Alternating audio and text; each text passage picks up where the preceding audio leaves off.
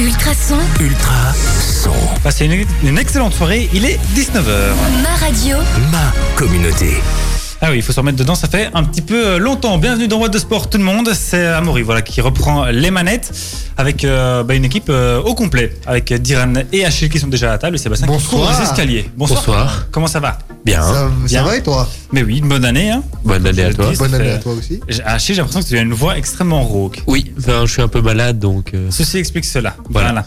Et euh, nous avons un invité alors pour euh, ben voilà, ma première édition en tout cas 2020 en la personne de Sandro euh, Antonacci. Bonjour. Bonjour, euh, coordinateur au FC Genappe. Ça. Euh, bon voilà, donc on aura l'occasion euh, du coup de parler du club, de la situation et de, du club, enfin, de la formation, etc. De plein de, de chouettes choses qui tournent autour de ça en euh, général. Voilà pour euh, le petit euh, première euh, partie.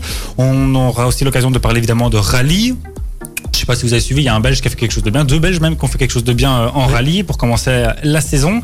On va euh, bien sûr parler aussi des autres résultats euh, en P1 du Brabant, autres que ceux de, Genappe, pour faire le, topo complet. On aura l'occasion de parler de judo également aussi, ça c'est une actu euh, locale. On va parler bien sûr Pro League avec le championnat qui se poursuit et un petit point diable aussi. Ça c'est Diran qui a été nous trouver les, dernières infos en date et puis terminer l'émission bien sûr avec notre traditionnel 120 secondes. Voilà pour le petit programme. Bah, comme d'habitude, on commence avec une chanson et comme d'habitude, c'est souvent Soprano qui est là pour nous accompagner. What the Sport, c'est tous les lundis avec Sport One. Vos vêtements et équipements au meilleur prix avec livraison gratuite en magasin. C'est sur sportone.be. C'est sur sportone.be. ultra, ultrason, ultra, Son. On a du euh, Michael Boublé qui va arriver euh, bientôt. C'est un petit souvenir de 2009. Alors Sébastien, je vais euh, allumer ton micro. Tu parles un petit peu, mais non, je, ne sais pas si ça va faire la même chose qu'on préécoute. Parle un petit peu. Je parle, un, peu. Oui, ça fait la même chose qu'on préécoute. Tu as droit à un écho particulier. Voilà, donc on réglera tout ça euh, prochainement. Mais en attendant, je vais te demander de bien vouloir partager ton micro tant que tous sont occupés. Voilà. Euh, alors, ben voilà, Sandro, euh, à nous quatre. Hein. Cinq même. Bon alors, ben voilà, le SC Genappe, c'est un club euh, au final assez euh, assez nouveau, assez récent, euh, créé le 1er mai 2017. Donc ça, vous entamez la, enfin vous êtes dedans en fait carrément dans, dans la troisième saison donc du club en tant que FC Genappe tel quel. C'est ça, oui. Comment ça se passe un peu ces, ces débuts en fait pour ce, ce nouveau club? Bah, disons qu'on a, on a pas mal restructuré euh, et, et structuré cette saison. On a fait beaucoup de changements quand même euh, au point de vue euh, euh, de la structure au niveau en termes d'entraîneur, en termes de, de, de personnel et euh, de vision surtout. Parce que je pense que la vision du FC Genappe a quelque peu changé cette saison. Euh, je pense que l'issue d'une d'une fusion, c'est normal qu'elle stagne une année ou deux, ben, le temps que tout le monde prenne un peu ses marques. Et ici, on, voilà, l'arrivée de du, du nouveau président en décembre de l'année passée, donc ça fait plus d'un an qu'il est là en fonction. euh, Je pense qu'il a donné une grosse impulsion. Il avait vraiment l'envie de mm, d'éclater ce club euh, vraiment de manière positive et donc euh, il a essayé de placer certaines personnes à des postes un peu stratégiques en plus du comment du euh, du noyau technique était déjà en place à l'époque et je pense que la sauce commence tout doucement à prendre. Voilà, il l'a nommé correctement en début de saison, il a appelé ça l'année un peu zéro et donc euh, je pense qu'on on y fait tous partie et on met vraiment les choses en place euh, correctement cette année-ci. Mais justement, vous parliez de vision, donc pour cette année zéro, comme vous venez de l'appeler, quelle est un peu la, vision euh, de cette année? Alors la vision du FC Genappe de cette année-ci, euh, on va dire qu'on est 100% dans la formation. On essaie vraiment de sortir de ce de ce bloc où euh, beaucoup de clubs essaient de trouver les victoires par peu importe la manière, etc. Et notre vraiment notre vision par rapport à nos formateurs, ce qu'on essaie d'impulser à nos formateurs, c'est vraiment de, chercher la formation du jeune. Donc vraiment euh, et se calquer bien sûr sur euh, sur le, canevas de la CFF, de la, de la fédération. Donc, euh, et par rapport à ça, on essaie de vraiment appliquer sur nos terrains, lors de nos séances d'entraînement, ce canevas, mais aussi euh, 100% avec du plaisir et de l'envie, parce que on essaie vraiment nos jeunes essaient, ne perdent pas ce plaisir du football. Parce qu'on sait que parfois dans, dans, le monde élite, où voilà, on perd un peu ce- ce- cette notion de plaisir parce qu'il y a tellement de pression, etc. Et on essaie de, de, ne pas arriver dans, cette tranche-là, même si on sait que derrière, on a tous envie de, de résultats, euh, en tout cas euh, en termes de parents surtout. C'est surtout les parents qui ont qui ont ce- cette envie de résultats et on essaie vraiment de sortir de ce carcan parce que euh, on sait que les résultats viendront seuls si jamais on travaille correctement sur le terrain et qu'on arrive, on arrive à, à travailler vraiment dans 100% dans la formation du jeune. En, Alors- fait, en fait, vous faites un peu comme Anderlecht euh, cette année. Je rentrerai peut-être pas dans ce débat-là parce que je sais qu'il y a pas mal de gens qui nous écoutent et voilà. Non, Non, mais voilà, oui, bien sûr, mais voilà, je non, je ne rentre pas dans. Alors tu parlais de, ben, de la CSF, donc euh, l'associa- l'association des clubs de football francophones, Mhm. euh, ben, pour, enfin, qui a un label justement de formation euh, Oui. dont tu parlais. Vous êtes, il y a trois étoiles en tout, je pense. C'est ça. Et vous êtes à la deuxième actuellement. C'est Enfin, ça. vous êtes, euh, vous deux étoiles, donc sur trois. Bah, qu'est-ce que, un petit peu, en, en quoi est-ce que votre travail est, est reconnu? Que- Qu'est-ce que ces deux étoiles valent un petit peu et, et qu'est-ce qu'il faut faire pour avoir cette, euh, cette troisième étoile qui est un des objectifs du club? Voilà, exactement. Notre objectif euh, à terme, en tout cas, c'est d'avoir ce label d'excellence qui est de trois étoiles. Et euh, c'est vrai qu'il y a un énorme travail derrière. Peu de gens, euh, enfin, les personnes qui, qui ne tournent pas au cœur d'un club ne se rendent pas compte vraiment du travail qui- qu'il y a à fournir pour pouvoir avoir ce label.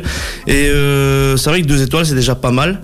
Mais euh, l'objectif du président est le nôtre, hein, parce qu'on est complètement dans la même vision euh, du président, euh, qui est le directeur technique Abdel Mzoudi et moi-même. Euh, on veut vraiment aller sur ce canevas de label 3 étoiles parce qu'on sait que c'est vraiment un label qui reconnaît la qualité de la formation, des infrastructures et de toutes les choses qui peuvent graviter autour du club. Maintenant, je sais qu'il y a pas mal de clubs qui ont ce label 3 étoiles. Et euh, mais euh, je, je vais pas, je vais pas envie de, de taper sur les sur les clubs 3 étoiles, loin de là, parce que je sais que c'est un travail énorme à fournir. Mais parfois, ça peut, ça peut avoir cette vision de coquille vide. Et donc, nous, on veut pas avoir cette vision de coquille vide. On veut que ces trois étoiles représentent réellement quelque chose. Et donc, on veut vraiment que ce qui est demandé par la fédération, ce soit réellement appliqué autant dans, dans la structure que sur le terrain. Parce que on sait que voilà la marche à suivre elle est là et que euh, si la fédération le, le propose et le demande euh, ben, c'est que quelque part euh, il y a vraiment il y a vraiment un besoin. Après quand on quand on analyse vraiment ce, ce label 3 étoiles et euh, voilà on c'est vrai qu'il y a des formateurs diplômés qui est demandé il y a plein de choses qui qui, qui gravitent autour de, de tout ça et, euh, et on veut vraiment y arriver parce que quelque part c'est vraiment une reconnaissance et, et proposer quelque chose de qualité. Ouais. Et justement, en termes de temps, si on peut dire ça comme ça, quel est votre objectif à court terme pour arriver à ces trois étoiles? Disons que on avait pro- Si vous en avez un. oui, on en a un. Oui, effectivement, on en a un. Maintenant, après, c'est, il faut toujours se donner un objectif. Hein. Euh, il n'est pas toujours atteint, c'est clair. Parfois, euh, ben, il faut plus de temps que d'autres, mais euh, on doit quand même se donner un objectif pour pouvoir avoir une marche à suivre. Et on voudrait la saison prochaine vraiment travailler pour pouvoir l'obtenir en fin de saison. Ah oui. Donc voilà, on, on- on s'est laissé encore la saison prochaine pour vraiment œuvrer dessus, parce qu'on a pas mal de choses à mettre encore en place, parce que comme je disais, la structure, elle a, elle a pris forme, mais elle est loin d'être terminée. On a encore pas mal de personnes à mettre en place, à des points un peu stratégiques aussi, etc. Donc euh, malgré que toutes les personnes qui sont en place actuellement euh, travaillent extrêmement bien, ça, ça, c'est un fait certain. D'ailleurs, c'est pour ça qu'on arrive vraiment à sortir la tête de l'eau euh, par rapport à, à beaucoup de sujets. Mais euh, oui, je pense que encore cette saison, on va en tout cas, on va vraiment œuvrer dans cette direction-là. C'est clair. J'ai une dernière petite question concernant la, la formation avant de faire une pre- première pause. Euh, Est-ce qu'il y a beaucoup de, de jeunes, en tout cas de joueurs qui ont été formés au club, qui sont dans les équipes Fagnon? Euh, dans les équipes Fagnon, euh, on va dire de la P1, euh, très peu. Ça, c'est un fait certain, mais je pense que c'est de manière générale dans, tous les clubs. hein, ça, c'est très, très peu. Maintenant, dans la P3, euh, je pense qu'il y a quelques, jeunes, effectivement, qui sont. euh, voilà. Maintenant, on, est encore on a quand même une grande ressource qui va seulement arriver. Euh, on a quand même nos U17 euh, qui sont, qui sont bien, ils sont provinciaux, et je pense que pourquoi pas sortir quelques jeunes de, de nos U17, euh, ne fût-ce qu'un premier G en P3. Et ça, ça pourrait être un objectif, et, une- Bien sûr. et pour atteindre les- le label 3 étoiles, et une fois qu'il sera atteint, de commencer à faire euh, un peu tourner la, le, C'est clair que c'est un, un des objectifs aussi, en, en parallèle à ce label 3 étoiles. Oui, parfait. Merci beaucoup. Euh, ben voilà, première petite pause musicale avec euh, Michael Boublé Un petit souvenir donc de 2009 et on se retrouve juste après. Merci d'être avec nous sur Ultrason dans What de Sport, bien sûr, toujours. On poursuit euh, l'interview de notre invité Sandro euh, Antanocci, le coordinateur du FC Genappe. Alors, bah, un des points aussi importants du club, c'est le souci de vouloir ne faire qu'un ne club et de mettre tout le monde sur le, un même pied d'égalité, en fait. Mhm. Bon voilà, je sais pas si tu peux nous en dire un peu, un peu là-dessus. Oui, en fait, de- notre, no- notre, notre envie est de justement ne pas faire de clans et de groupes euh, séparés. L'important, c'est de, que tout le monde travaille pour le FC Genappe. Donc, c'est-à-dire que on ne veut pas que certaines catégories soient un peu isolées avec leurs formateurs, avec leur groupe de parents, etc. Et donc, on voudrait justement créer cette osmose que chacun euh, œuvre dans la même direction et euh, pour le club et pas chacun de manière individuelle. Ce qui permet aussi de pouvoir switcher certains entraîneurs dans des cas un peu particuliers où, où il y a des malades ou quoi que ce soit et que tout le monde puisse prendre un peu chaque groupe. euh, voilà. Après, on sait que dans les grands clubs, je ne vais pas citer de noms de grands, clubs européens, mais on sait qu'ils travaillent de manière euh, sur des plateaux avec plusieurs catégories qui, qui font un espèce de carrousel avec tous des formateurs différents. Donc euh, voilà, on a, un peu cette vision là, un peu où tous nos formateurs seraient capables de prendre euh, en tout cas le, format de jeu, que ce soit à 5 ou que ce soit à 8 ou que ce soit à 11. Ça, c'est important pour nous. Ah, je pensais qu'il y avait une question, pas de souci.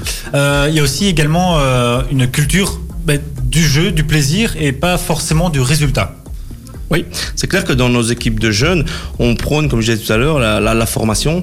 Et donc, euh, on, on inculque vraiment à nos entraîneurs, à nos formateurs, de ne pas se soucier de ce résultat. Ça, c'est important parce qu'à un moment donné, si on se soucie du résultat, on va, on va faire n'importe quoi. Que ce soit dans le schéma tactique, que ce soit dans, dans le temps, dans le pourcentage de temps de jeu, etc.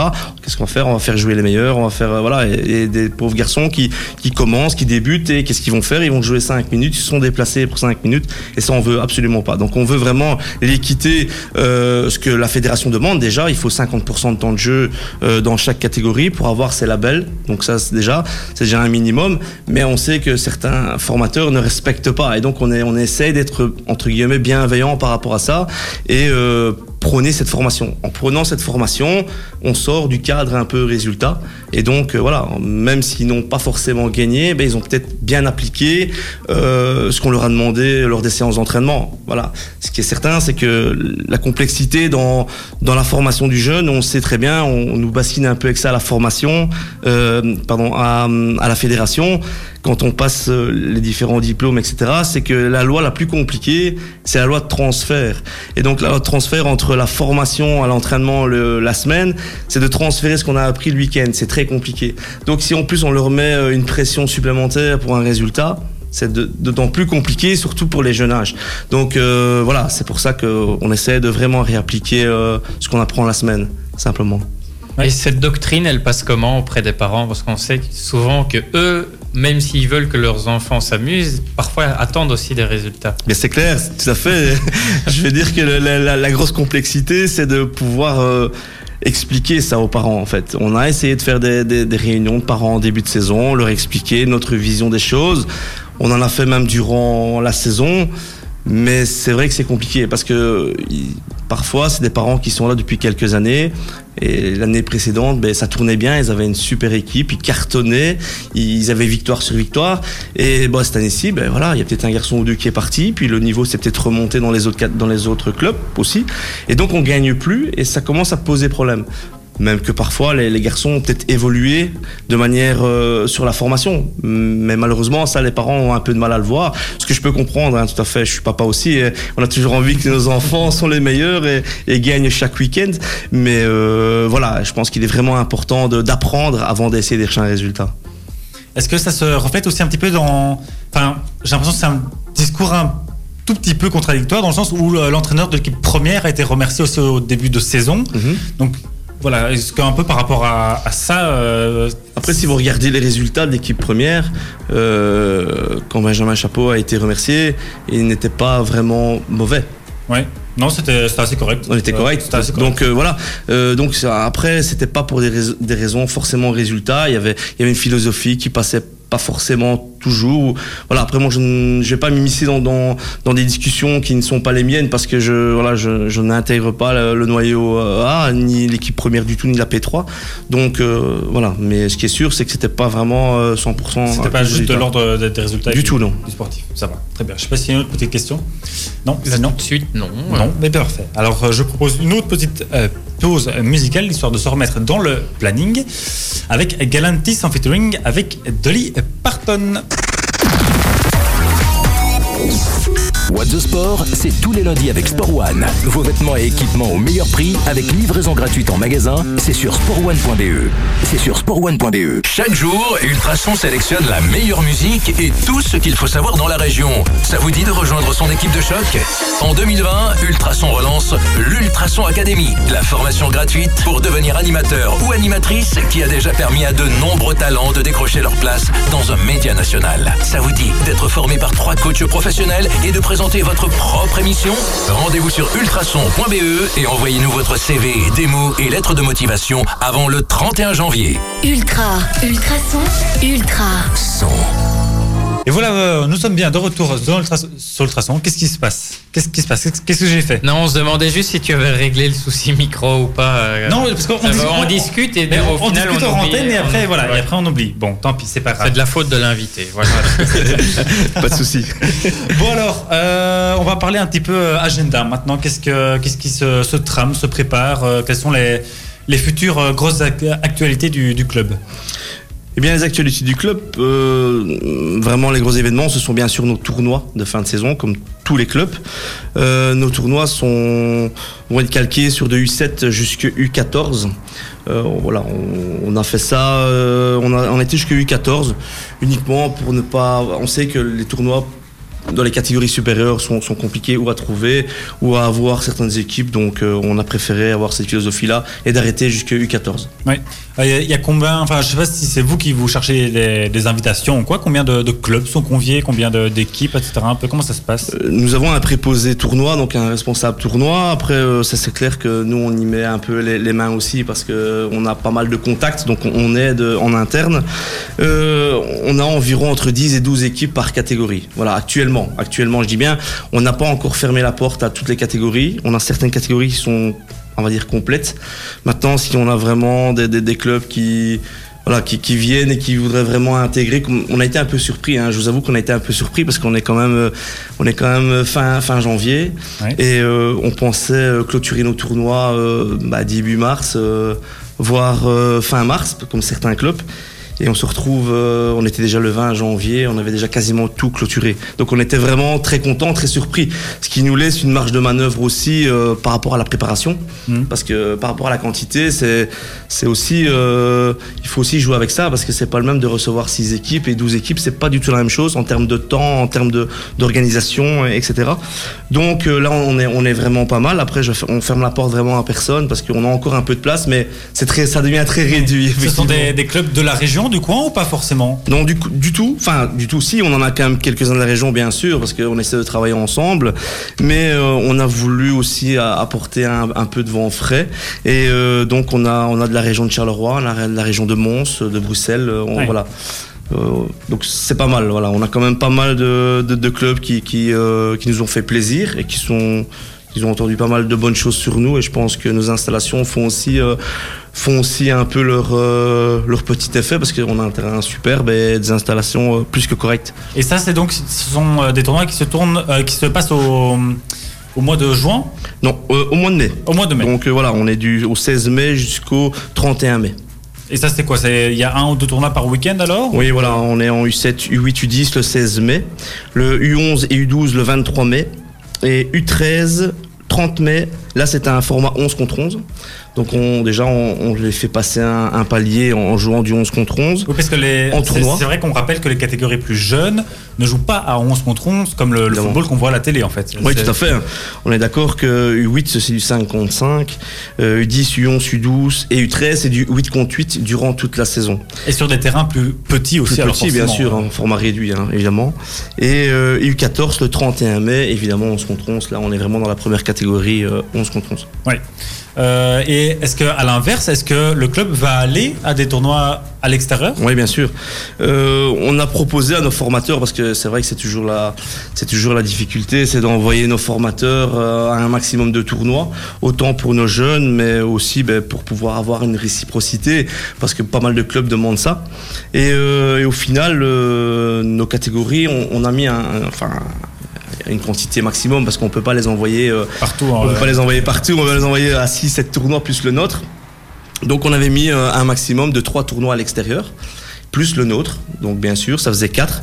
Et au final, on a complètement respecté ça. Il y a même des catégories qui ne vont qu'à deux tournois, donc on a encore cette marge de manœuvre euh, où on peut encore envoyer et attendre des propositions euh, super intéressantes. Parce que c'est vrai qu'on en a, on en a pas mal, des, des opportunités d'y aller. Mais après, ben, on cherche aussi euh, à donner à nos jeunes euh, des tournois un peu plus euh, prestigieux ou voilà. Un peu plus relevé, Ouais, ouais, voilà, voilà, c'est ça.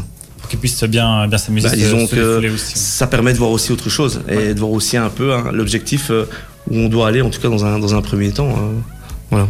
Parfait. Je ne sais pas s'il y a encore des, des questions euh, dans l'équipe, sinon, euh, pour moi, c'est c'est bien. Euh, si, ben, euh, hors antenne, on avait parlé des infrastructures un petit peu. Mhm. Est-ce qu'il y aura des choses de nouveau qui vont être en place ou est-ce que la commune va euh, ben, encore euh, pas, pas inventer, mais mettre euh, des choses en place pour euh, la propagation du, du club Alors effectivement, on est par ce biais-là, je voulais vraiment remercier la ville euh, du FC Genappe euh, parce qu'il y a un super projet qui est en qui est en marche là. Donc euh, les plans sont faits, etc. Donc euh, je sais pas vraiment en termes de, de progression où ça en est, mais je sais que le projet est, est vraiment ficelé et qui va sortir de terre.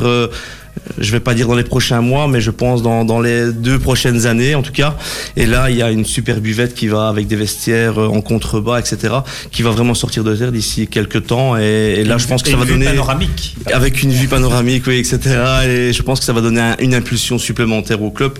Parce que quelque part, euh, même si déjà nos infrastructures sont déjà très bien, parce que elles ont été complètement refaites euh, en début de saison, mais euh, voilà du nouveau avec euh, en, en dur et, et au centre des deux terrains, je pense que c'est vraiment l'idéal, quoi. Et pour ça, ben voilà, on remercie vraiment euh, la ville euh, du FC de, de Genappe et euh, de tous les intervenants qui euh, qui ont tourné autour de ce projet, quoi. Parfait. Un grand merci, euh, Sandro euh, Antonacci, d'être venu à notre antenne. Merci à vous. Vous êtes donc le coordinateur du FC Genappe. Euh, Merci euh, et puis à la prochaine. Et puis, bien sûr, Au plaisir. Ouais, quand vous voulez. oui, quand vous voulez. Et puis, euh, beaucoup de. Tout le, tout le bien pour le, le club et le, le reste de la saison. Merci qui est- beaucoup. Qui est encore longue. On connaît cette phrase. Euh, côté musical, c'est Justin Bieber qui arrive, suivi euh, de Marie-Flore avec euh, Tout ou Rien. Euh, et puis, bien sûr, on retrouve la suite du programme de What the Sport avec les résultats de la P1. Emmenez Ultrason partout avec vous. Via le 105.8 FM Ultrason.be, et l'appli Ultrason. Ultrason. Et voilà, nous sommes bien toujours dans What the Sport euh, sur Ultrason. Euh, bien sûr, Euh, merci à notre invité donc Sandro Antonacci qui est venu euh, nous parler du FC Genappe et pour euh, clôturer cette page football régional, euh, bah, c'est Sébastien qui va euh, nous euh, récapituler les résultats de ce week-end. Oui, exactement. Ben, j'ai pris évidemment le, la P1 du, Bra- c'est P1 du Brabant, si je ne dis pas Oui, de bêtises, la P1 du qui, nous occupe donc avec euh, le club de, de notre invité, le FC Genappe. Notamment, hein, parce qu'évidemment, ils ne sont pas tout seuls dans, dans, leur division. Sinon, ils seraient déjà champions.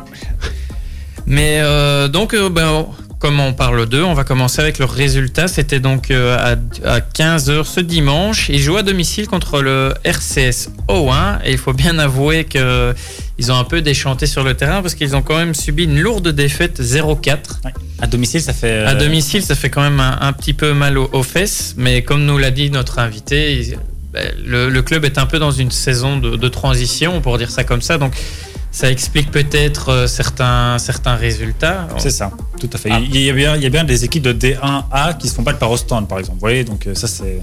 Oui, Toutes oui, les équipes de transition ont un peu de mal, voilà, c'est comme ça. Oui, après, je pense qu'ils n'ont pas les mêmes couleurs. Mais bref, ça, c'est c'est un autre débat. Mais donc, euh, Ici, euh, donc, euh, Genappe, donc pour, euh, pour revenir sur eux, donc a été, a été battu par euh, O1. Je découvre un peu le, le- le classement aussi, parce que je ne me fais pas une spécialité du, du football provincial, malheureusement. Je devrais m'y mettre un, un peu plus. O1 qui est classé sixième euh, grâce à, grâce à cette victoire. Sixième avec un match de retard en plus, donc ils peuvent Ouais, et le Genappe, euh, Genappe est par contre eux un peu plus dans le bas de classement. Ils Oui. sont 15e, je pense. Non, 13e. 13e, autant Ici, ils sont 13e, mais euh, bon, avec quelques points quand même d'avance sur les, les 14e que sont Waterloo. Oui.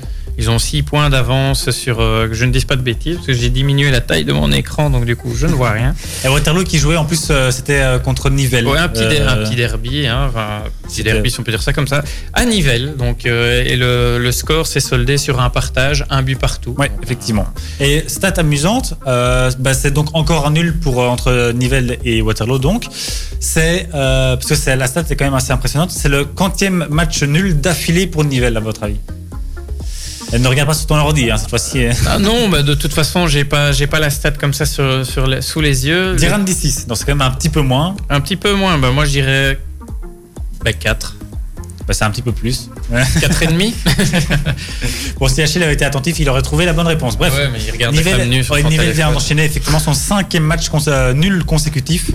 Euh, ça fait quand même euh, bah, beaucoup. C'est une série assez, euh, Bah, assez cocasse. On va dire. Disons que ceux qui voient le verre à moitié vide diront bah, ils ne gagnent pas et donc ils stagnent un peu au classement. Ceux qui voient le verre à moitié plein diront bah, ils ne perdent Ils pas. ne perdent pas, effectivement. Donc d'un côté, euh, c'est bien, ils ne perdent pas, mais au final, euh, c'est vrai que ça ne fait jamais que 5 points sur 15 du Oui. coup. Donc on, on le disait, Genappe dans une période un peu moins faste, mais on pourrait presque le dire aussi pour, pour Nivelles, qui ne gagnent pas, mais ils ne perdent pas. Tout à fait. Et de- pour clôturer le- la petite parenthèse sur Nivelles, et Julien Darken, le président et coach de l'équipe première, a annoncé, euh, c'était hier ou avant-hier sur Facebook, qu'à la fin de la saison, il quitterait son poste d'entraîneur. Euh, voilà, pour euh, projet, enfin, il a des, des projets personnels, etc. Ça lui prend pas, pas mal de temps. Il reste en place en tant que président. Et le, son successeur devrait être annoncé cette semaine, normalement vendredi. Il m'a dit ça tout à l'heure. Donc voilà, comme ça vous savez. Eh ben, affaire à suivre. Affaire à comme- suivre, effectivement. Comme on dit. Et juste pour euh, au niveau du classement, euh, c'est toujours euh, Scarbeck et Vert qui dominent euh, le, ben, cette, cette P1 avec 43 points, juste devant Saint-Josse avec 40, Stockel 39, le BX Brussels 37 et XL avec euh, 32 points. Donc ça, ce sont pour les 5 premiers. Et donc Nivelles, dont on parlait, se situe à la 7e place. Genappe à la 13e et Waterloo juste en dessous à la 14e place. Et terminer avec les Brabançons wallons, Villers-la-Ville est avant-dernier avec 11 points et à la 15e place. Pardon, je, découvre un peu, je découvre un peu le classement et comme je dis, surtout j'ai diminué la taille de mon écran et ça me perturbe en fait. Je ne ferai plus ça la Et d'ailleurs, en parlant de fois. Villers-la-Ville, on aura un Villers-la-Ville Genappe euh, le week-end prochain, si je ne dis pas de bêtises. Enfin, nota- je pense, je l'ai vu tout à l'heure, a priori. Bon, courant voilà, pour, euh, comme ça vous avez euh, les résultats et le classement donc, de cette P1 du Brabant dans laquelle évolue euh, le FC Genappe. Euh, on a fini le foot provincial, promis. On va parler à présent de rallye et ça se passe juste après Kid Noise. Gims et Sting arrivent avec euh, Rest euh, juste après qu'on ait parlé de rallye euh, dans What the Sport. Je ne sais pas si quelqu'un a suivi un petit peu euh, le rallye, le Monte Carlo. Non, mais je l'avais pris pour tout. 100 secondes. Ah, tu as pris pour ce moment, désolé. Mais bon, voilà, comme les événements étaient de taille, il fallait quand même qu'on en parle euh, dans euh, la conduite, dans l'émission. Euh, voilà, parce que c'est quand même pas un petit exploit que- qu'ont ré- euh, réalisé nos euh, compatriotes Thierry Neuville et Nicolas Gilsoul, qui ont donc remporté le rallye de euh, Monte Carlo. Enfin, aurais-je Enfin. tendance à dire. Effectivement, c'est la euh, 13e, euh, le 13e succès du, euh, du duo euh, belge. Et euh, bon, je suppose que vous le savez, euh, avant eux, qui était euh, le tenant, enfin, qui était le dernier vainqueur de, bah, du Monte Carlo, C'est Ogier. Ogier, qui gagnait le- la course depuis combien de temps? Ça fait, euh, je dirais, 5 ou 6 ans. Ça fait un peu plus que ça, ça fait depuis 2014. Que, enfin oui, ça fait Six ans. Ça fait 6 ans. Voilà. ah. Ouais, c'est- c'est vrai, c'est vrai. Bon, parce- donc depuis 2014, le type a remporté tous les, euh, tous les Monte Carlo. C'est quand même plutôt, euh, plutôt costaud. Surtout quand on sait la, la réputation et l'aura qu'a cette, euh, cette course qui fait partie quand même d'une des courses mythiques avec par exemple les 500 miles d'Indianapolis ou les 24 heures du Mans. C'est une des 3-4 grandes, grandes courses du monde euh, automobile. Voilà, c'est quand même franchement pas mal. Et l'exploit est de taille. Je lisais des articles, c'était tout à l'heure ou hier, je ne sais plus, euh, de journalistes, donc spécialisés euh, moteurs bien sûr, qui euh, bah, espéraient même presque que les, les politiques, voire même le roi, fassent un, un geste ou en tout cas disent les félicitent parce que c'était vraiment quelque chose de Oui, enfin après là, c'est peut-être pousser le bouchon un Voilà, peu loin. un Je- peu loin, mais en tout cas par rapport à mon avis, par rapport à ce que ça représente le, le, le Monte Carlo, tu vois. Oui, d'accord, mais après, ce n'est jamais d'une certaine manière si on, si on vulgarise un petit sûr. peu le, le- le rallye, et ce n'est jamais alors qu'une étape vers un titre et une un couronne mondiale qu'on espère pour lui à la fin de la saison. Si jamais il vient à être champion du monde, là, je veux bien qu'on lui déroule le tapis rouge, euh, etc., qu'il ait droit à une homélie du roi et tout ce qui s'ensuit. Ça, je suis d'accord. Mais là, c'est jamais que gagner. Course. Je veux dire, un coureur belge qui va gagner une étape du Tour de France, on va pas lui dérouler le tapis rouge. Non, bien sûr. Même si ça fait 5 ans qu'un Belge n'a plus rien gagné. Par Ou contre, si c'est une étape mythique euh, du Tour de France. même si c'est une étape mythique, je veux dire, quand Yel Van Endert a remporté euh, l'étape du Mont Ventoux, je pense, il y a quelques années, ben, le gars, on lui a pas déroulé le tapis rouge. On l'a félicité, d'accord, par un média interposé, mais on n'a pas commencé à en faire un dieu. Par contre, si un Belge regagne à nouveau le Tour de France, là, je veux bien Oui. Qu'on ait, euh, qu'on ce genre de facétie, mais il faut rester les pieds sur terre. Il est le premier à le dire, je pense. euh, Neuville et Gilles Soul sont les premiers à le dire.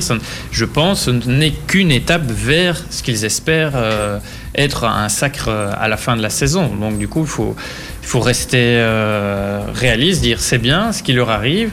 Surtout qu'on sait qu'il a toujours eu un peu du mal dans ce rallye.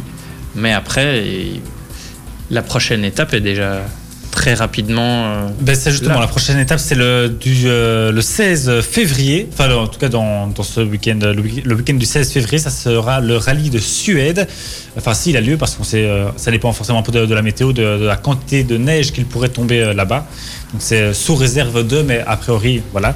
Ça se passera bien donc en Suède et avec Thierry Neuville donc qui prend, vu que tu l'as dit, c'est la première course de la saison, donc la tête du championnat du monde des pilotes. Euh, il a euh, actuellement, euh, je l'avais sous les yeux, mais j'avoue que voilà, je me suis perdu. Tant pis, c'est pas de souci. Donc, en tout cas, avec son nouveau statut de, de leader, il devra ouvrir la route. Et De ceux, toute façon, ceux qui suivent un petit peu le, le rallye savent que ouvrir la route, c'est toujours un peu compliqué, Oui. sachant que la, elle n'a pas été un peu dégagée par les autres bagnoles qui sont Bah, passées. il prend toutes les crasses, toutes les aspérités. C'est ça. S'il y a une petite branche qui traîne, c'est pour lui. S'il y a un petit caillou qui traîne, c'est pour lui.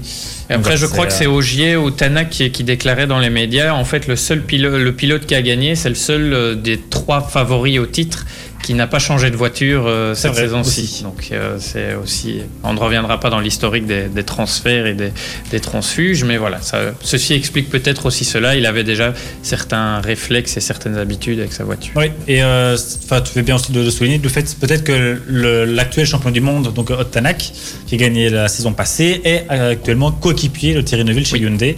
Donc voilà, maintenant il pourrait se battre à armes égales. Donc voilà, ça fait peut-être une chance aussi On supplémentaire. verra. pour C'est- Thierry. La, la saison est encore longue. encore tu le très, très, tu très rappelais longue, tout à l'heure. Et euh, Neuville euh, nous a lui-même déjà prouvé que euh, ça pouvait, l'accident et la sortie de route pouvaient arriver En très parlant d'accident rapidement. et de sortie de route, parenthèse, vous avez vu cette vidéo Oui. de... C'est C'est spectaculaire. impressionnant, ouais. Cette euh, sortie de route de... ben, C'était Ott Tanak justement, je pense, euh, euh, qui a fait un, un tonneau, mais Ouais, Et quand tu, et quand, et quand tu vois que Schumacher est dans le coma depuis des années à cause en ski et que Ouais. le gars, il a- là, il était en bagnole et il a rien du tout, tu te dis. Si vous n'avez pas vu cette euh, sortie de route, allez euh, la retrouver sur internet. C'est euh, c'est vraiment spectaculaire et euh, les types, ont- enfin je sais pas s'ils n'ont pas eu une égratignure, mais en tout cas ils sont intacts. euh, Ils sont, ils Ouais, sont mais les voitures sont faites Ah pour oui, la, euh, la voiture, elle, Quand, quand pris t'es sur des, skis, normalement, C'est pas compliqué. La, la sortie de route est tellement impressionnante que pendant quelques secondes, la voiture s'est transformée en avion. Oui, à peu près. Voilà. Et au moins, ça fait une bonne pub aussi pour Hyundai, sachant que toi, la sécurité routière pour eux c'est important. Leur, leur voiture résiste à ça. En, en hein. rallye, en rallye, en tout cas. Ouais, en rallye, tout, le monde, tout cas. tout le monde ne fait pas du rallye. euh, Effectivement. Bon, allez, euh, Gims et Sting est tout de suite sur Ultrason avec euh, Reste et puis on va entamer déjà la deuxième heure de notre émission. Ultrason, Ultra son. Excellente soirée tout le monde, il est 20h. Ultrason 20h. ma radio, Ma communauté. Et on va entamer déjà la deuxième heure de cette émission de What de Sport avec euh, bah, nouveau un chouette petit programme. On va parler euh, tennis avec, euh, bah, je suppose, Achille. Une bonne partie de euh, l'Open d'Australie qui se déroule actuellement. On va parler bien sûr euh, Pro League également avec euh, Diran. On va aussi parler euh, un petit peu Diable Rouge avec toi.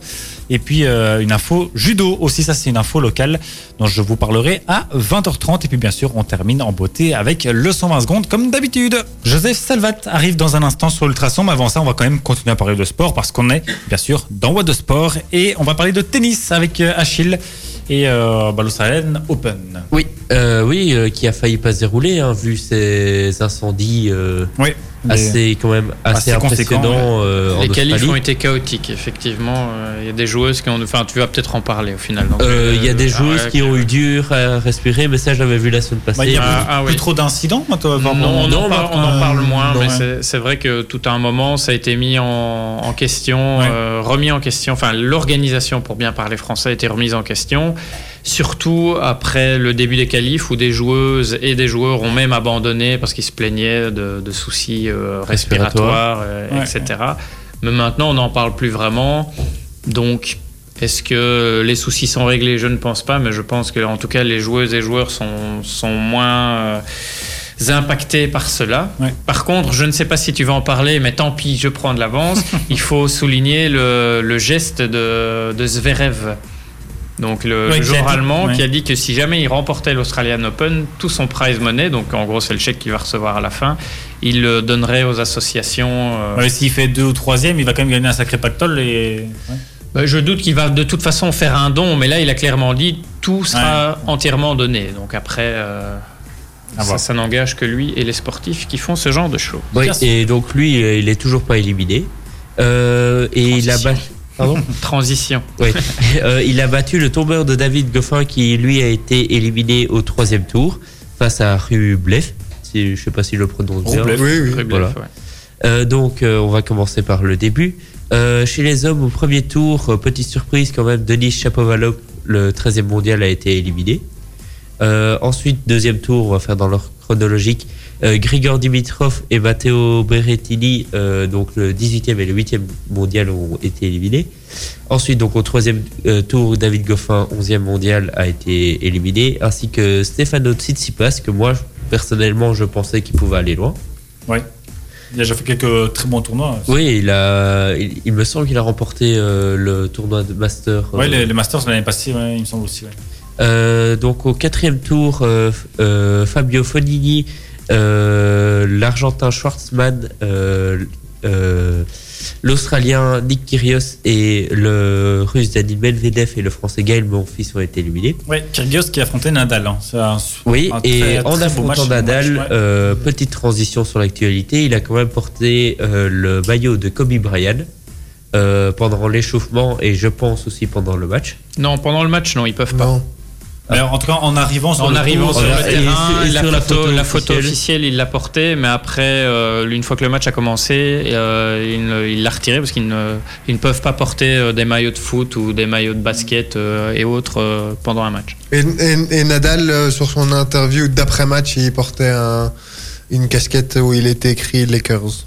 Oui, et euh, sur certaines baskets, je viens de voir ça sur le site de la RTBF, euh, de joueurs, euh, elles étaient, euh, c'est une mode maintenant de tous euh, floquer ces, ces baskets au marqueur, et alors il, y- il y avait mis des euh, Rip Kobe ou des choses Ouais, comme ouais. ça qui étaient écrits là-dessus. Ensuite, on va parler quand même des filles belges qui ont, qui ne sont plus en course en simple, mais en double. Elise Mertens y est toujours. Euh, donc au premier tour, euh, Kristen Flipkens et Alison Van Heuvank ont été euh, éliminés. Ensuite, euh, Minen a été éliminée au deuxième tour, qui est quand, elle est quand même sortie des qualifs. Donc moi, je pensais qu'elle allait déjà pas sortir des qualifs et Et c'est la première fois qu'elle accède au deuxième tour d'un tournoi du Grand Chelem en plus. Même au premier tour, tout court, euh, d'un tournoi du Grand Chelem. euh, donc sortir des qualifs tout court. Oui.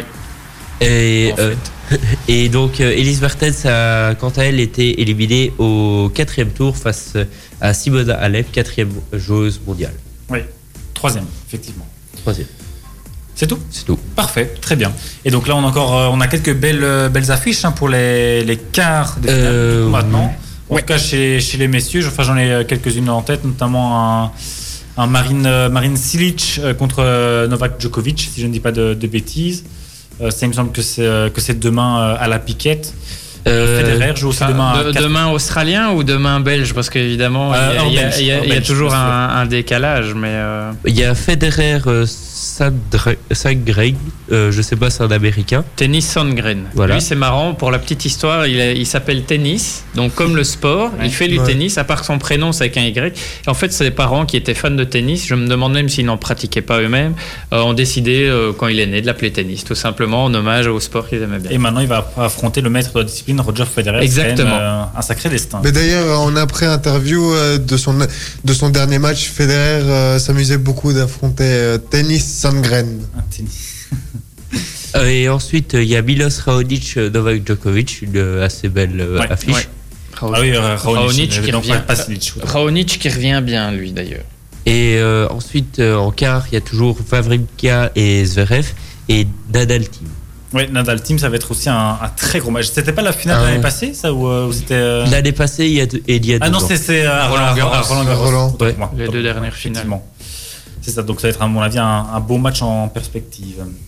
Ouais, voilà, en tout cas pour les, plus belles, les plus belles affiches. Merci beaucoup.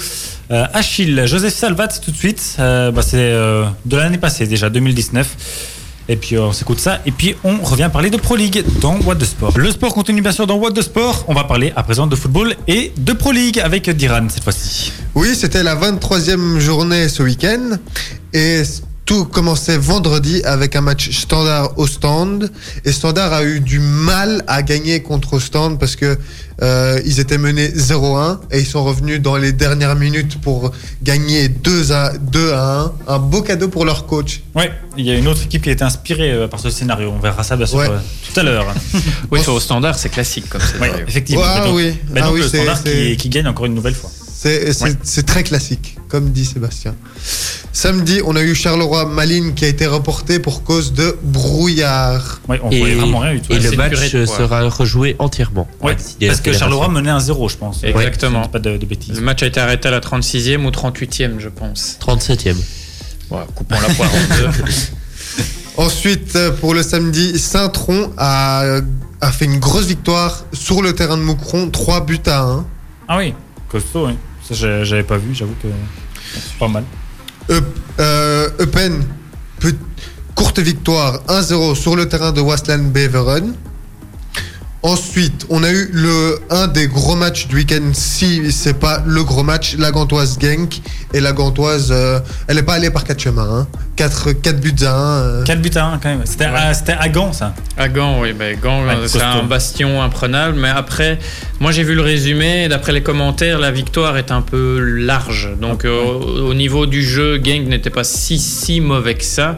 Mais bon, Gand a su mettre les Genk qui a transféré euh, Thomas Didion, non Oui, Euh, c'est fait aujourd'hui, mais je ne sais pas. À la base, c'était- il le voulait en prêt, Anderlecht en, comme euh, transfert définitif, mais je ne sais pas du coup maintenant s'il est en prêt ou en transfert définitif. J'ai juste vu l'info, mais euh, Donc en tout cas, c'est euh, en tout cas acté fait, euh, à ouais. partir d'aujourd'hui. ouais. On passe à dimanche où le premier match c'était Cercle de Bruges Anderlecht qui était un peu le même scénario que Standard au stand sauf que c'est c'est Anderlecht qui était à l'extérieur. Cercle de, de Bruges menait et Anderlecht est revenu euh, dans les dernières minutes. Pour ouais, gagner plus, un plus peu. que les dernières minutes, parce que c'était 1-0 pour le cercle à la 87e minute. Ouf. Donc euh, Anderlecht a égalisé, je crois, deux ou trois minutes après, et euh, Vlap a mis le but de la victoire à la 94e. Donc euh, c'est deux tirs cadrés pour Anderlecht sur le match et une victoire au bout du compte inespérée.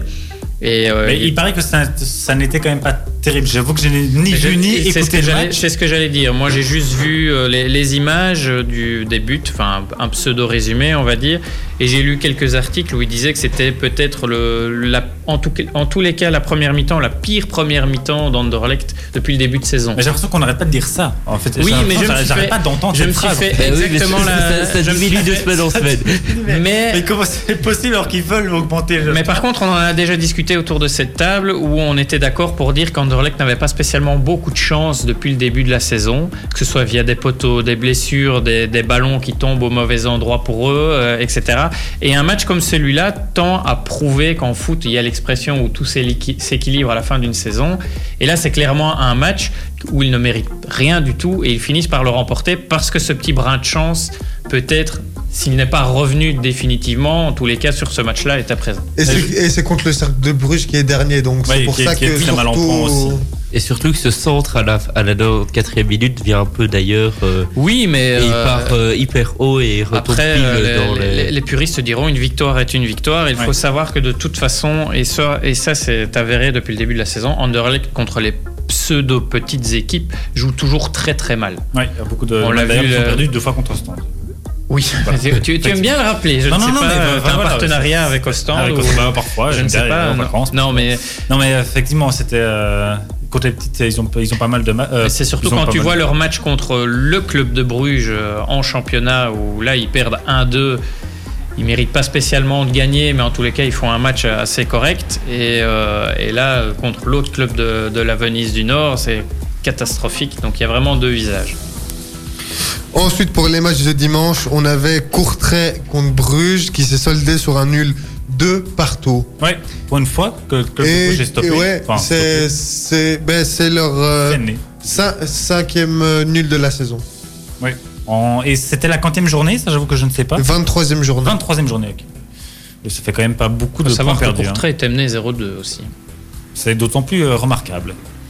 Et ensuite, le dernier match de la 23e journée s'est soldé par une victoire de Anvers 2 à 1 contre le Zulte Waregem. Ah oui, effectivement, très bien. Euh, oui, c'est le Wargame qui jouait aussi, euh, c'est vrai que je t'ai pas demandé de préparer ça, mais en coupe aussi de, de Belgique contre euh, le club de Bruges, si Oui. je ne dis pas de, de bêtises. Un but partout. Oui, effectivement. Et Courtrai aussi qui jouait en coupe. Ouais. Et c'était, c'est quel le, le quatrième? Courtrai et. Euh, J'ai l'impression que c'est l'autre. Standard. Non, non, non, c'est l'Antwerp. À je pense. je Et c'est un but partout aussi. Oui, c'était de, de, de matchs, deux matchs nuls. Voilà, très Et bien. euh, aussi, Oui. euh, Zulte Waregem qui est quand même en demi-finale de Coupe de Belgique, mais quand même un 0 sur 12 en championnat. euh, de- Enfin, La magie de la coupe. Ouais. La magie de la coupe. Bon, merci beaucoup euh, Diran pour cette page Pro League. Euh, je sais pas si tu as euh, le classement sous les yeux pour faire un petit euh, récap vite fait, sinon Je c'est je pas très grave. si jamais. euh, Si jamais je suis Sébastien. Moi, je, moi, je l'ai pas sous les yeux. Moi, je l'ai donc euh, bah, bah, concrètement euh, donc on a toujours Bruges qui trône fièrement euh, en, en tête avec 53 points puis on a la Gantoise euh, deuxième l'Antwerp troisième le Standard donc euh, quatrième Charleroi 5 et Gang 6 donc ça c'est pour le- Char- Charleroi avec deux matchs de moins. ouais deux matchs de moins il faut savoir faut, ça il faut le savoir donc Achille, il va pas finir l'émission. si, sachant que si Charleroi par exemple gagne ces deux matchs là ils peuvent remonter à la deuxième place Ok. Bon, ça, et euh, juste l'écart entre le, le premier et le deuxième. je- Le 8 points Quand Et donc ça, c'était pour le, le top 6. Et alors le fameux top 6 euh, qu'une certaine équipe mauve et blanche euh, essaye, euh, d'accrocher tant bien que essaye mal. d'accrocher. Euh, donc le Genk avec 34 points, pardon, je raconte des bêtises et finalement je me perds. Donc on a Genk 34 points, 34 points, j'y arriverai. Malines aussi possède 34 points, suivi de Zult 31 et alors les fameux mauvais blancs euh, 9e avec 30 points. Donc tu le disais tout à l'heure, ils ne sont plus qu'à 4 points hypothétiques de cette sixième place. Après, est-ce que c'est bien d'y être ou pas dans ces fameux playoffs? Le débat est lancé. Ils Ça- ont un ca- calendrier plus pseudo facile. Oui, mais bon, comme Oui, je dis, comme- comme comme disais, dire, contre euh, les pseudo petites équipes, ils jouent toujours contre- comme des proutes, si je peux me permettre. Donc du coup, on verra. Donc euh, maintenant, n'hésitez pas chez vous à vous faire votre opinion. Est-ce que ça vaut la peine d'y être ou pas en playoff 1 Si c'est pour ne pas faire de résultats, la question est lancée. et elle reste ouverte. Merci euh, beaucoup à tous pour cette page euh, Pro League. On la clôture avec Calvin Harris et Rihanna. Et puis on se retrouve bien sûr juste après ça pour continuer à parler de sport et cette fois-ci de judo euh, local. What the Sport, c'est tous les lundis avec Sport One. Vos vêtements et équipements au meilleur prix avec livraison gratuite en magasin, c'est sur sportone.be. C'est sur sportone.be. Nivelle Béton, votre partenaire en béton prêt à l'emploi, sable stabilisé et d'empierrement. Prix compétitif, savoir-faire et matières premières de premier choix. Nivelle Béton est au service des professionnels et des particuliers de la région. Contactez-nous pour une offre personnalisée 067 21 86 89 nivellebéton.be ou passez-nous voir rue du Progrès 12 dans le zoning sud de Nivelles. Ultrason. Ultra. Son. Ultrason. Riton et Oliver Heldens, ça arrive dans un tout petit instant avec euh. Mais avant ça, on va parler euh, un petit peu sport euh, local avec euh, du judo. Figurez-vous, on n'en parle pas très souvent. Mais il faut savoir que euh, dans deux semaines, le week-end du 8 et 9 février, il y a le tournoi international euh, au judo de Nivelles. Euh, ça se passera au parc de la Dodène, à la salle polyvalente, pour être plus précis. Et en fouillant un petit peu, j'ai suis tombé sur un, article de TVcom qui remonte à la- l'année passée, donc en 2018, euh, il y a deux ans, pardon, en 2018 où euh, ils, enfin, donc ils avaient fait un article pour dire que euh, donc cette compétition, le, le tournoi international, avait accueilli euh, son 25 millième euh, visiteur quand même. Après, euh, c'était la, la 34e édition. Et donc, sur les 34 éditions, il y avait 25 000 personnes quand même qui avaient participé. Preuve quand même du, du succès et de la notoriété qu'a ce, ce tournoi. Euh, voilà, on aura euh, plus d'informations dans les prochaines semaines. Enfin, en tout cas, j'espère pour lundi prochain, parce on a des, contacts pour euh, avoir peut-être un invité ici en studio. Ça peut être assez sympa, en tout cas. Donc on vous tient bien sûr au courant euh, bah voilà, dans les, jours euh, qui suivent. Voilà, c'était assez court, assez bref, mais euh, pour vous signaler que donc dans deux semaines, il y aura un, tournoi très important euh, de judo qui est toujours euh, un sport aussi assez euh, sympathique à regarder et que ça se passe ici à Nivelles à la Dodène. Voilà, on repart euh, déjà en musique avec donc Riton et Oliver Eldens. Bon, c'était euh, l'une des infos de- du week-end, voire l'info du week-end. Le décès de Kobe Bryant dans un crash d'hélicoptère avec euh, sa fille de, de 13 ans et, euh, et euh, sept autres personnes qui étaient présentes euh, dans l'hélicoptère. Du coup, bah, pour revenir un petit peu sur qui était Kobe Bryant, pourquoi est-ce que les gens sont aussi, aussi frappés, aussi choqués et marqués? Diram, toi, tu t'es un petit peu chargé de, de trouver un petit peu des, des stats sur ce, ce joueur ouais, énorme. j'en ai fait 5. Très bien, c'est très bien. Donc déjà, on commence par euh, le nombre de points qui est euh, 33, mi- 33 643. Donc ça, c'est le nombre euh, inscrit en carrière par euh, Kobe Bryant. Oui, donc le Mais- nombre total dans toute sa carrière, quoi, euh, ça. Et il était, il est, il était troisième jusque samedi soir parce qu'il s'est fait déloger par LeBron James, mais qui est toujours loin derrière Karl Malone et Karim Abdul-Jabbar. Oui, effectivement, c'est vrai que c'est un peu un, un coup du destin, euh, cette, euh, enfin, et son décès, et le fait qu'il se soit fait dépasser par, euh, par LeBron James dans ce classement euh, assez, quand même, assez gratifiant, assez honorifique. Assez extraordinaire, impressionnant. Ouais, effectivement. Après, j'ai mis le chiffre 5. Il avait remporté 5 titres de champion NBA avec une seule équipe, les Los Angeles Lakers, où il est resté 20 saisons au total. Ouais, de 96 à 2016, quand même, ça c'est assez, c'est assez incroyable, en fait, tout simplement. Ben, ça, ça, ça, ça, c'est un vrai franchise player parce qu'on discutait avec, euh, avec euh, Sébastien, euh, par exemple, un James Harden qui claque des 50, des 50 points euh, par match, qui est vraiment pas un franchise player parce que il pense pas à l'équipe, il pense qu'à ses stats et à rien d'autre. Bref. Euh, les- le prochain euh, chiffre, c'est 81. Le 22 janvier 2006, fa- face aux Toronto Raptors, il a inscrit 81 points sur un seul match. Sur un seul match, c'est quand même assez, euh, assez incroyable. hein. Alors que le vrai record, c'est- détenu par euh, Will Chamberlain qui a fait 100 points par un, sur un seul match. C'était, euh, c'est un truc de dingue. Alors que, enfin, on le disait en antenne, quoi, la, la moyenne entre guillemets pour un bon buteur sur un match, si, enfin, s'il dépasse 50 points, ça fait déjà, c'est déjà vraiment beaucoup. À la moyenne, c'est une trentaine de points. trentaine de points, c'est ça. ouais. Allez, un peu plus. un peu. Attends, pardon, attends, vas-y. Quand tu dis des points, c'est des. euh, c'est par exemple là, t'as- t'es à 100 points, c'est 50 paniers ou c'est? Ah ben, c'est Ouais, l'accumulation. ça- c'est- c'est- enfin, ça, ça dépend parce que tu as des shoots à 2 points Ouais. et tu as des shoots de À trois 3 points. points. Mais Will Chamberlain n'a jamais mis de panier à 3 points, donc euh, on peut déjà retirer cette stat-là. Ok, donc ça fait beaucoup de paniers alors. sur un match. Ça fait beaucoup de dunk. Oui, beaucoup aussi. Le, ben, en parlant de. De Il y a de chiffre 2. Ah. Il a été deux fois champion olympique en, 2000 en 2008 à Pékin et en 2012 à Londres. Il était notamment en 2008 avec euh, LeBron James. Ils étaient coéquipiers avec pour euh, la nation des États-Unis. Team USA. Exactement. Et ensuite, le chiffre 19. Pourquoi? Parce qu'à 19 ans, au cours de sa deuxième saison avec les Lakers, il devient All-Star, sélectionné parmi les meilleurs joueurs de la conférence Ouest.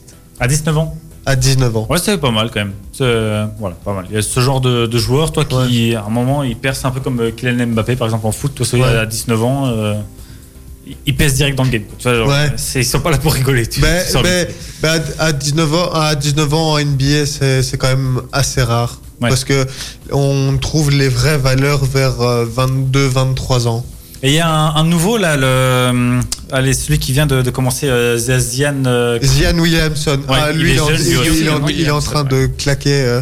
il est jeune aussi, lui, non? Il, il- enfin, il vient de, sortir de l'UNIF, je pense. Exactement. Mais Mais en il- fait, c'est la, la nouvelle attraction de la NBA, mais il, est, il vient seulement de commencer parce qu'il s'est blessé juste avant le début de la saison. Et donc, pendant deux mois, deux mois et demi, il était out. Donc, il vient seulement de commencer. Et il a déjà bien commencé. Ouais. Donc, euh, So- pour, son, pour son premier match, c'est 17 points, 5 passes décisives et 4, euh, 4 sur 4 euh, à 3 points. Donc, euh, ce qui est en vraiment 22 minutes.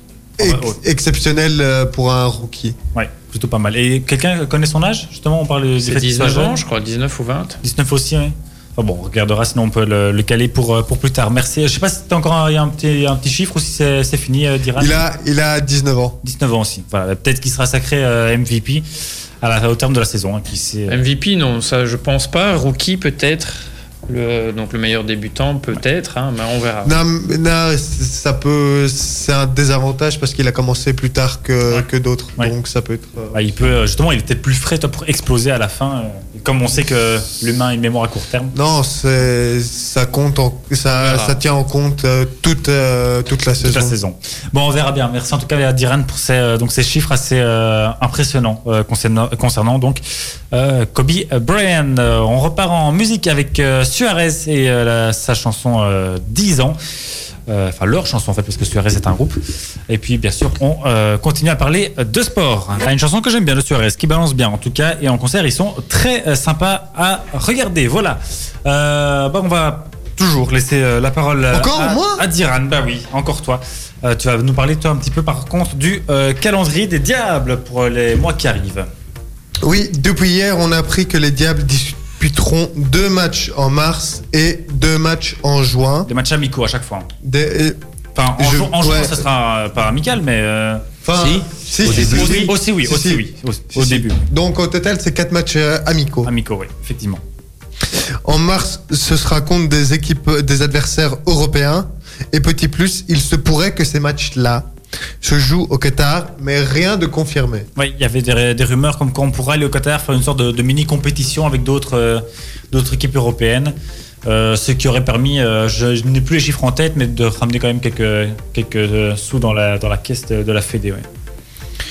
Et en juin, une des deux rencontres se jouera à Bruxelles afin de saluer les supporters parce que on sait qu'il y aura aucun match euh, à Bruxelles, Ouais. malheureusement. pendant l'euro, euh, malheureusement. Et là, on ne sait pas encore les, euh, les types d'équipes enfin, européennes, asiatiques, etc. Il n'y a pas encore d'indication euh, à ce niveau-là. Ok, très bien. Bah, voilà, je ne sais pas si vous voulez faire euh, un rapide petit tour, euh, vite fait, de, de l'état un peu de, de forme. Pour le moment, ça se passe quand même plutôt bien. Bah, l'état de forme est quand même très très quand bon même pour plutôt l'instant. très bon. On a même Hazard qui se, qui se remet euh, tout doucement de sa, de sa blessure, qui va être euh, au pic de forme pile en- à la mi-juin. Ça va être parfait. Ouais, mais ça, c'est des statistiques. hein, Ça, faut- c'est pas garanti. Bon, on verra bien sûr, je m'avance un petit peu. Mais enfin voilà, effectivement, pour le moment, on est plutôt bien. Et euh, bon, rapidement, encore petit tour de table avec euh, le cas Roberto Martinez, qui était le, son coach, enfin son agent en tout cas, était l'invité de l'émission Super Sunday sur LN24. Je sais pas si vous avez vu ou quoi passer ça. Non. Mais en tout cas, voilà. Donc, il disait que ça fait quand même plusieurs années que Roberto Martinez est, entre guillemets, bien sûr, sous-payé par rapport à, à ce qu'il vaut avec euh, la Fédé. Donc, euh, que euh, prolongation ou pas, s'il y a, ce ne sera pas vraiment une question d'argent, en tout cas. Enfin, qu'il y aura tout moi, cas pas, déjà- pas que ça sur, le- sur la table. Parce qu'on parle souvent de il faudra l'augmenter, il faudra l'augmenter. Oui, mais. Moi, j'ai déjà donné mon avis, mon avis concernant le- l'entraîneur fédéral. Je suis persuadé qu'il ne remplira pas de toute façon parce que s'il ne gagne pas l'euro avec l'équipe qu'il a et le travail qu'il a effectué, on ne gagnera plus jamais rien, aucune compétition. Et si jamais il le gagne, ben, il ne pourrait que partir euh, la tête haut, haute. Donc, pour moi, dans les deux cas, il partira. Ouais. Ouais. ce sera une fin de cycle pour lui, pour beaucoup de joueurs. Mais évidemment, je pense aussi qu'avec le départ, son prochain départ, beaucoup de joueurs vont aussi arrêter. Et ça, par contre, ça va être compliqué pour son successeur. Mais qui pour remplacer? Bah, comme d'habitude, on parle des entraîneurs en forme, donc euh, beaucoup euh, énoncent Clément. Toute une époque, c'était euh, c'était Prud'homme, donc euh, on verra bien. Ça, euh, ça c'est toujours un peu la valse des entraîneurs. euh, c'est toujours un peu la, la même la même danse. Ah, D'autant qu'on a vu qu'avec lui que les, les entraîneurs étrangers, c'était quand même pas si mal que ça, hein, au final. Donc, Oui, mais euh, voilà, après, on euh, qui, qui arriveront sur la il y, a, eu beaucoup de, de circonstances qui font que lui n'est pas mauvais, mais en même temps, l'équipe qu'il a à sa disposition est aussi Et hors norme. Et comme euh, je le disais, avec des joueurs qui vont arrêter, dont beaucoup de cadres, est-ce que le prochain, même si c'était le meilleur entraîneur du monde selon certains critères, est-ce qu'il arriverait à faire tout aussi bien? Ça, rien n'est si moins on sûr. ramène Zinedine Zidane, à mon avis, il aurait au moins moyen de faire quelque chose, non? Peut-être. Oui, mais Pour peu qu'on surtout considère que les- Zidane comme le meilleur entraîneur du monde. Surtout que les joueurs vont être tout chamboulés vu qu'il y aura un changement de système, etc. Et puis n'oublions pas que par exemple Lukaku avait annoncé qu'il arrêterait sa carrière après l'Euro. hein. Donc Oui. est-ce qu'il va revenir sur sa parole ou pas est-ce qu'il veut, dépasser les 100 buts en équipe nationale? Est-ce qu'il y parviendrait même s'il continuait? Bon, sait jamais, Il est hein. quand même bien parti. Il, a, Mais- il a dépassé les 50, là, je pense. Ouais, Il a 53. Mais après, au niveau attaquant, on est quand même. Derrière, on est quand même bien loti. Avec un Batshuayi, mais bon, Ouais, mais il y a personne qui est Batshuayi, aussi efficace que lui pour le moment. Ben et Origi. Oui, mais ce sont des profils complètement différents et il n'y a rien à faire. futur, un Lukaku Antoine est irremplaçable. Pardon Dans le futur, un Antoine Colassin. Oui, bon, après, faut arrêter. Antoine Colassin fait un bon match. Je suis le premier à avoir salué son transfert quand il est arrivé à Anderlecht parce que, pour ceux qui ne le savent pas, je suis un fervent joueur. En tous les cas, je l'étais à une époque de football manager. On critique ou pas le jeu, toujours est-il que ça permet d'être au courant des grosses pépites à venir, qu'elles soient belges ou étrangères. Et je prenais toujours Colassin dans mes équipes.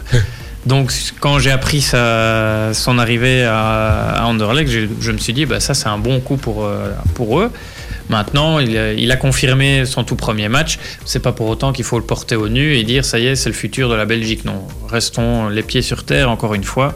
Et puisque l'année passée, le futur de la Belgique, c'était euh, l'autre, euh, Verskaren. Voilà. Donc, comme ça, on change de futur euh, tous les ans. C'est quand même pas mal aussi. Oui, ben, d'un côté, c'est preuve aussi qu'il y a de bons jeux jeunes. Heureusement, heureusement.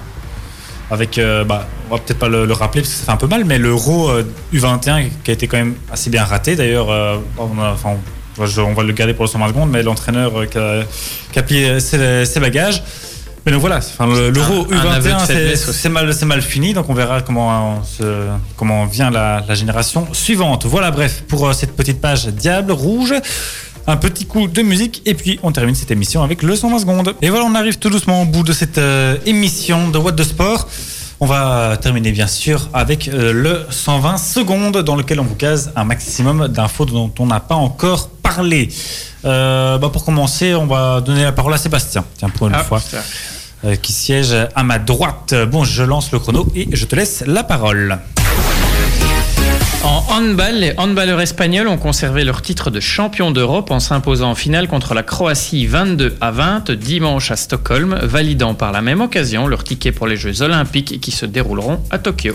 Ok, les Red Lions ont entamé leur campagne de Pro League, cette sorte de championnat opposant les meilleures nations mondiales. Leurs deux premiers matchs se déroulaient en Australie face aux Australiens. Le premier match s'est fini sur le score de 2-2. S'en est suivi une séance de shootout remportée 2-4 par nos Lions. Le match retour a été plus concluant pour notre équipe nationale qui s'est imposée 2-4 dans le temps réglementaire. Avec ces victoires, la Belgique devient numéro 1 mondial au classement euh, mondial, justement, classement de la FIH. Le standard souhaite la bienvenue à John Nekadio, qui n'est autre que le petit frère de Christian Luyendama. Euh, donc un jour après Azzagré, Eli, Elite Berrigs a signé euh, un chrono de 8 secondes 16 dans les championnats euh, de la Ligue flamande en euh, 60 mètres et donc c'est-à-dire le, le temps exigé pour être qualifié.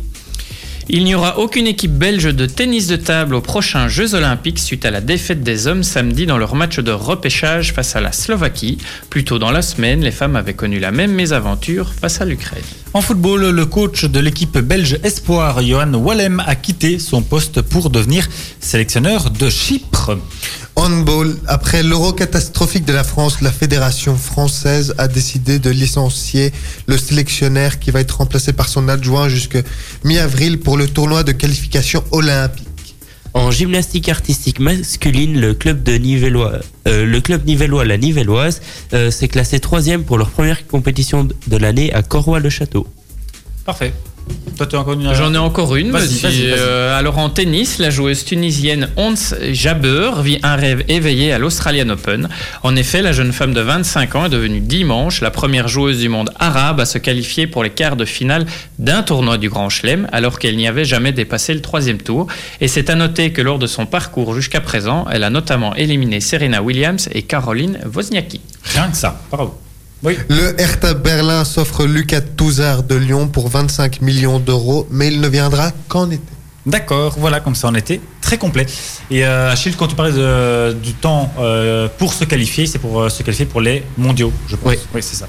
Tout à fait. Je ne savais pas si tu avais été jusqu'au bout. Voilà, merci à tous les trois pour cette émission, encore une fois bien complète.